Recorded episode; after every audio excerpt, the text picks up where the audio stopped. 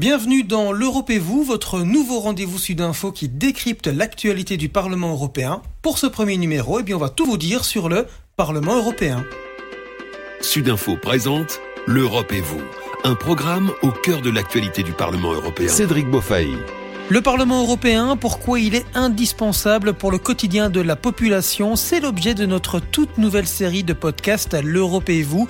Pendant huit épisodes, nous allons recevoir différents invités, des députés européens qui vont nous parler des thèmes qu'ils abordent au Parlement européen, le chargeur universel, la question de l'égalité homme-femme, les questions écologiques évidemment, la dure réalité des travailleurs des plateformes numériques comme Uber ou Deliveroo, ou encore par exemple la problématique de la fast fashion euh, mais tout d'abord, histoire de planter le décor de cette série de podcasts, eh bien nous allons prendre le temps aujourd'hui euh, de savoir un petit peu comment fonctionne le Parlement européen. Et pour en discuter avec nous, Delphine Collard. Bonjour Delphine. Bonjour. Donc vous, vous êtes porte-parole adjointe du Parlement européen. Donc prenons le temps d'être didactique et pédagogique. Euh, très concrètement, le Parlement européen, c'est quoi? Peut-être en quelques chiffres bah, merci beaucoup pour la question et l'invitation.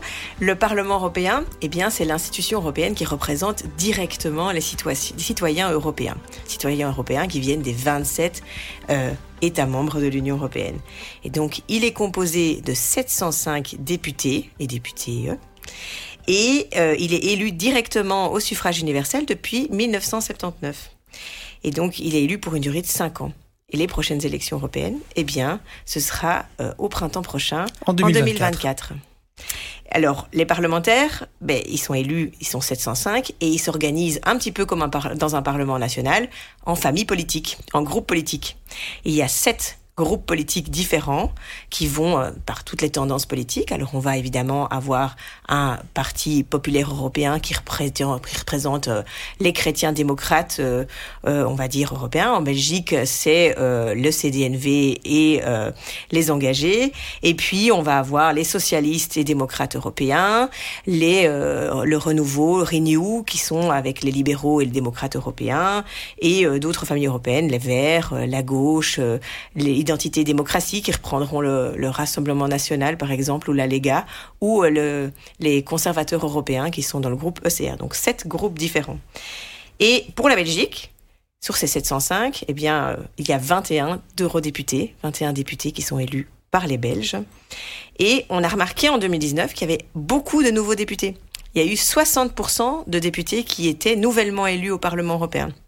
Alors, euh, on a un peu cette image parfois qui reste ancrée dans la population que ce sont des, euh, personnes, des politiciens en fin de carrière politique. Eh bien, pas du tout. Depuis plusieurs euh, législatures, on voit que c'est plutôt des jeunes générations qui arrivent au Parlement européen, la génération Erasmus, comme on peut l'appeler.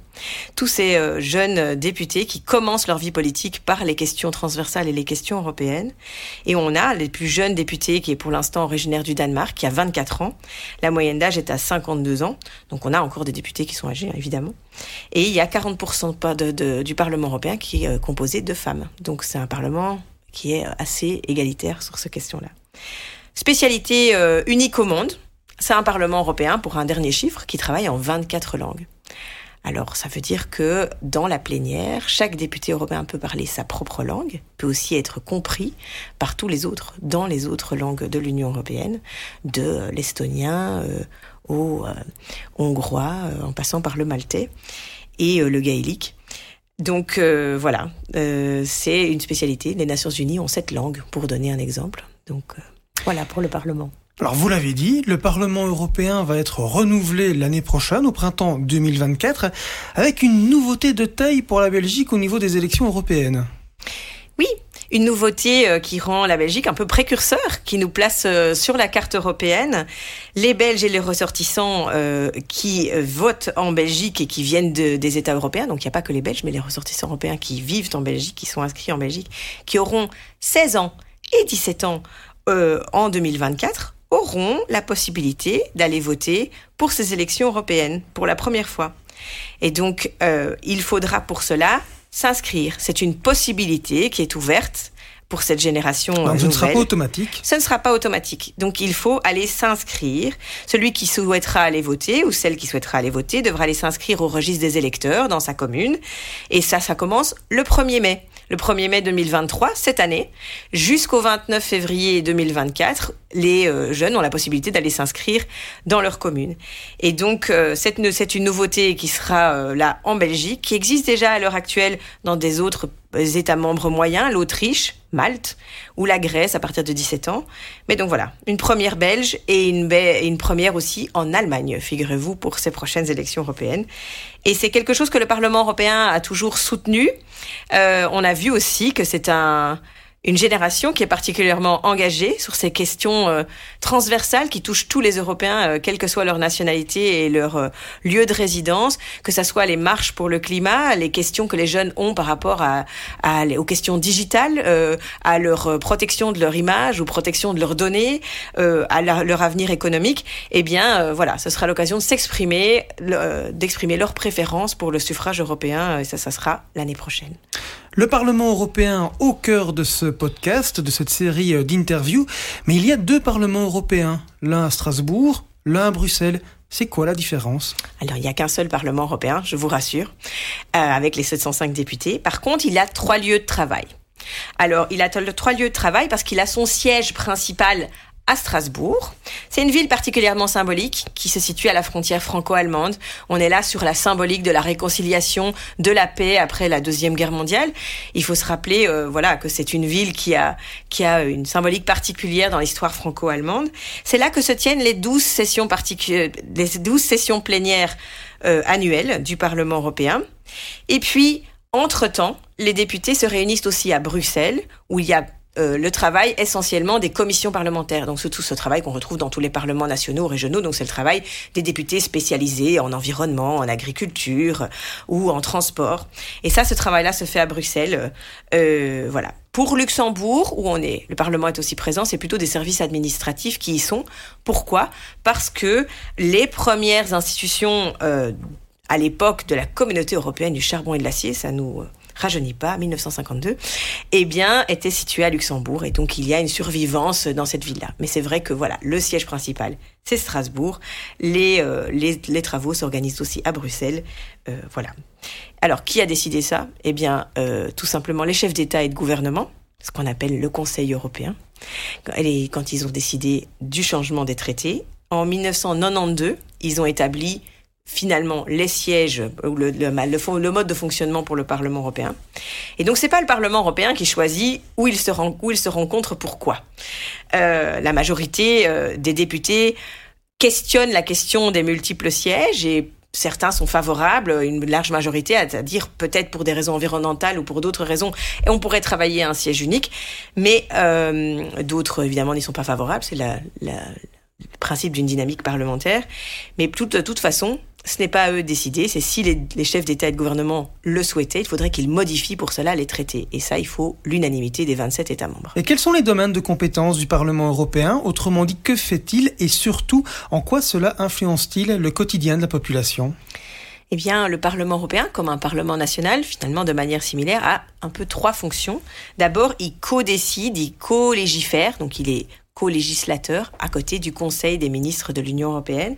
Donc il a toute une série de dossiers sur lesquels il est à égalité de traitement à 50% sur la manière dont les législations seront euh, finalement euh, mises en place. Alors on parle d'agriculture, de transport, d'énergie, de changement climatique, de protection des consommateurs. Euh, ça, c'est tout une, un volet, la législation. Il décide aussi sur le budget de, annuel de l'Union européenne et la manière dont ces euh, budgets sont finalement réalisés et mis en œuvre. Et puis, troisièmement, il contrôle l'institution, les institutions comme la Commission européenne. Il contrôle cela par un, d'abord l'élection de la présidence de la Commission, présidente ou présidente, actuellement Madame Ursula von der Leyen, et ensuite euh, il euh, décide aussi d'auditionner les commissaires européens, de voir si euh, ils seront euh, euh, compétents, responsables pour ces matières-là. Ils peuvent, en cas de réels problèmes auprès de la Commission et de désaccord sur le programme et ce qui est mis en œuvre, peuvent poser une motion de censure. Évidemment, ça c'est le, ce sont les grandes compétences. Au quotidien, évidemment, les décisions européennes ont un impact direct sur les citoyens. On parle par exemple ben, d'une décision euh, récente sur le chargeur commun, le fait qu'on arrête d'avoir des chargeurs euh, différents pour tous les types de téléphones que l'on achète, mais qu'on puisse avoir un type de chargeur commun USB-C qui soit pour finalement tous. On en parlera avec Philippe Lambert dans l'épisode numéro 4. Et puis, euh, on donne des fonds, par exemple, pour les entreprises qui relocalisent leur personnel euh, et qui, euh, du coup, mènent à des pertes d'emplois importantes. Ici, une décision récente qui mène à soutenir des employés de TNT euh, dans la région liégeoise qui ont perdu leur emploi suite à une relocalisation euh, de leur entreprise. On parle aussi de limiter le réchauffement climatique, de réduire les gaz à effet de serre de 55% à l'horizon 2030. Et puis, euh, on facilite l'accès aux engrais alors qu'on est dans une crise qui rend cela compliqué du fait même de la guerre d'agression lancée par la Russie sur, l'Ukraine. On peut aussi avoir des législations qui permettent l'égalité des genres dans les conseils d'administration dans les entreprises. Je pense que c'est quelque chose que vous aborderez plus tard euh, avec euh, les députés européens. Et puis, des choses comme le roaming qui nous paraissent euh, les droits de devoir d'itinérance pour nos téléphones, le fait que c'est quelque chose qu'on considère comme acquis, mais qui est finalement obtenu au niveau européen, le fait de pouvoir voyager et continuer à téléphoner au même prix dans les autres pays de l'Union européenne. Au niveau concret, pour euh, au niveau wallon, eh bien on parle par exemple d'aider au développement du transport aérien et des hubs régionaux comme l'aéroport de Charleroi. On parle de créer des euh, pôles de multipolarité de transport euh, multimodaux comme euh, le, la, la, connexion entre la Seine et l'Escaut. C'est, vraiment des, des, des, aides pour développer des pôles logistiques et créer jusqu'à 175 000 emplois dans, dans, dans ces régions et dans ce bassin euh, de l'Escaut. Mais aussi des choses concrètes comme euh, refaire les halles de, de de foire de Liège euh, à Bressou pour pouvoir avoir un nouvel instrument pour euh, développer la région ou euh, des formations développées à Namur dans le cadre de Aptaskill pour les former aux nouveaux métiers chimie, bio, biopharma ou biotechnologie. Donc c'est à la fois des grands objectifs assez larges et puis des aides très concrètes dans chacune de nos régions. Par rapport à un Parlement national, est-ce qu'il y a des petites subtilités pour le Parlement européen? Alors, outre le fait qu'il travaille en 24 langues, je pense qu'une spécialité particulière au Parlement européen, c'est qu'il n'y a pas de majorité permanente établie. Où il y a une majorité qui vote et qui soutient la présidence de la commission ou la commission. Mais après, c'est vrai que pour chaque texte législatif, la personne, le député qui va devoir défendre son dossier et écrire son dossier au niveau d'une commission parlementaire et le défendre, va devoir trouver une majorité construire en air, qui va pouvoir être de centre droit, de centre gauche, au centre, ou qui va pouvoir se composer de délégations nationales différentes. Donc on va pouvoir avoir des alliances à la fois entre groupes politiques, familles politiques, ou des ressemblances parfois sur des questions géographiques, des, des, régions périphériques, des régions centrales, les plus anciens États membres, les plus nouveaux États membres, l'Est, l'Ouest, le Sud, le Nord. Donc c'est vrai que la diversité rend ce Parlement intéressant pour les députés qui y sont, puisque voilà, ils doivent à la fois construire une majorité et puis ils ont une vraie possibilité de s'exprimer et non pas de discipline de parti comme peut l'exister peut-être dans des parlements nationaux euh, en soutien direct à un gouvernement.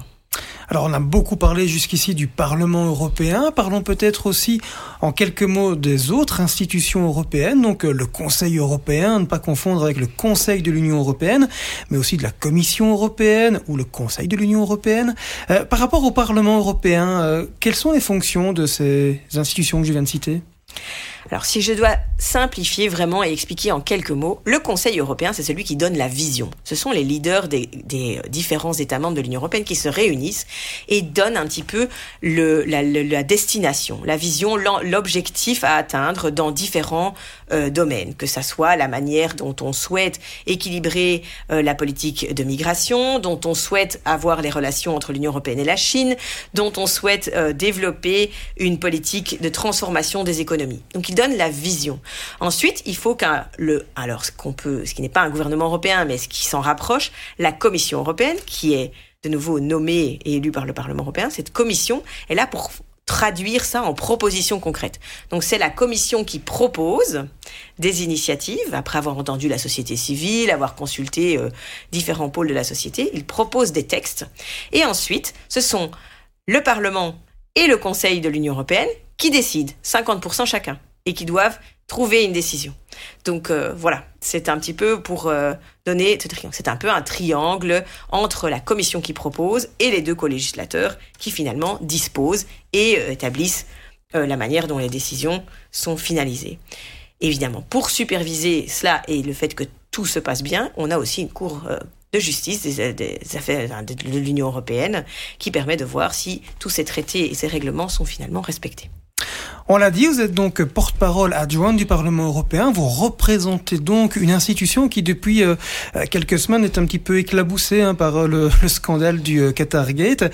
Euh, comment faire en sorte que la population euh, n'associe pas ce scandale à l'ensemble du travail parlementaire?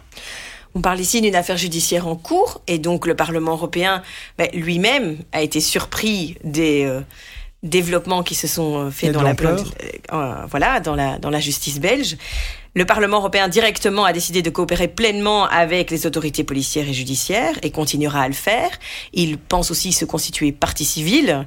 Donc euh, voilà, il s'agit de défendre ici l'institution. Et évidemment, de l'autre côté, il y a un travail qui s'est engagé très ferme depuis décembre pour penser la manière dont le Parlement peut renforcer ses pare-feux, renforcer euh, ses, règles en matière de transparence, d'intégrité, de responsabilité des membres, pour que euh, certaines pratiques soient euh, clairement encore plus finalement euh, mise au banc du, de, de, de, des pratiques politiques.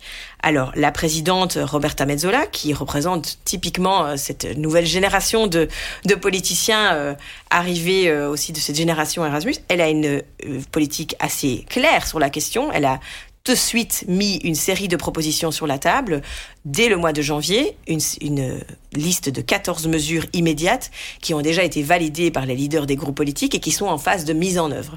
Par exemple, une première disposition prévoit de renforcer les règles pour les anciens députés, pour qu'ils ne puissent pas, pendant toute une période, exercer des activités de lobbying juste après avoir été députés européens par exemple, où on travaille sur la question de vérifier les accès, qui a accès au Parlement européen quand et une certaine transparence. On veut aussi renforcer la manière dont les députés doivent déclarer avec quels euh, représentants d'intérêt ils ont des contacts euh, quand ils décident d'une législation pour que ça soit encore plus transparent pour la population. Donc il y a toute une série de mesures qui sont déjà en cours de mise en œuvre et qui seront finalisées pour la fin du printemps. En parallèle, il y a une commission spéciale qui travaille vraiment sur ces questions de transparence, d'intégrité et de possibles interférences étrangères, puisqu'il s'agit aussi potentiellement de cela dans cette affaire.